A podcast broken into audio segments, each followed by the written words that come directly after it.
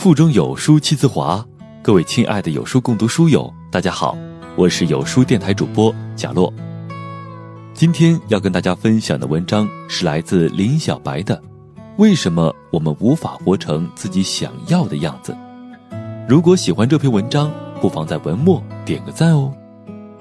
很小的时候，父母、老师就告诉我们要好好学习，天天向上。他们说，只有这样，你的未来才能过得更好。我们深信不疑，于是用功读书，每天六点起。十点睡，作业很多，书包很重，每个周末少不了上几节培训班，每个学期总要参加几次竞赛。很快，我们开始站在了各种的领奖台上，往家里拿各种奖状和奖牌，赢得了长辈的称赞和同学们羡慕的目光。嗯，师长们说的没错，好好学习确实把日子会过得好一些。就这样，我们认真的按照师长为我们规划的道路努力前行，考上重点中学、名牌大学，给简历加分，一切都那么的顺其自然。可是，这样的优越感和掌控感到了大学毕业就戛然而止，我们开始陷入迷惘，不知道以后的方向。为了继续保持好学生、好孩子的形象。我们只好跟着大部队走，去金融、咨询这类高薪行业，或是去考公务员、事业单位这类稳定的工作。但是，问题来了，我们非但没有觉得自己过得好，反而觉得一切糟糕透了。我们把每天的日子过成了同一个模样，到底是哪里出了错呢？无法活出自己想要的样子。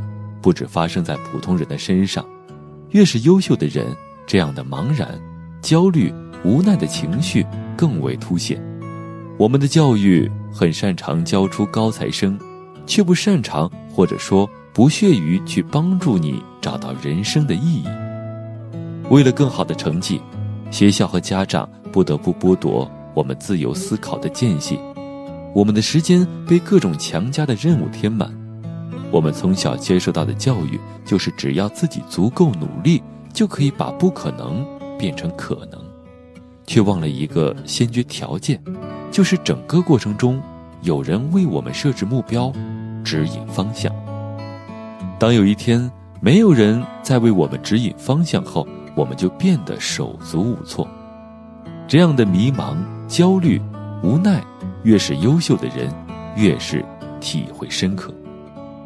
实际上，一个人的生活不仅限于工作，而工作不仅限于收入；国家不仅限于他的财富，而教育也不仅限于培养能力。想要活出自己想要的样子，你就要找到你的人生意义。不论你就读于哪所学校，你一定要学会主宰自己的教育，而不是让教育来支配你。在耶鲁大学教授。威廉·德雷谢维奇眼中，大环境下教育出来的精英学子是一群优秀的绵羊。顾名思义，他们十分优秀，但却是绵羊。他们温顺可爱，但也千篇一律。他们富有天分，却难以承受失败。他们拥有大量的资源，却不知如何将资源化为成果。在即将辞去耶鲁大学教职之际，他发表了《精英教育的劣势》，获得了超百万次的阅读量。此后，他开始应邀到美国各地的大学发表演讲，跟同学们交流，回答他们的问题，也向他们请教了许多问题。而《优秀的绵羊》这本书，就是他对这段经历的思考和总结。他提出，大学教育不应该只是为了解决个人问题。还应该让学生学会思考和建立自我，而学子要通过思考和行动来明晰自己的方向，找到自我价值。除此之外，整个教育系统应该更加重视人文教育。优秀的绵羊一经出版就掀起热议，迅速成为《纽约时报》《新共和》《洛杉矶时报》等各大媒体追捧的话题，在国内。也得到了南方周末、凤凰卫视、澎湃新闻网、环球时报等媒体的报道。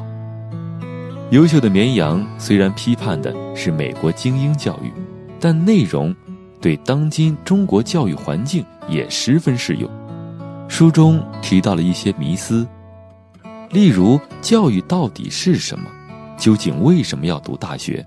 大学如何帮助你找到自我等问题？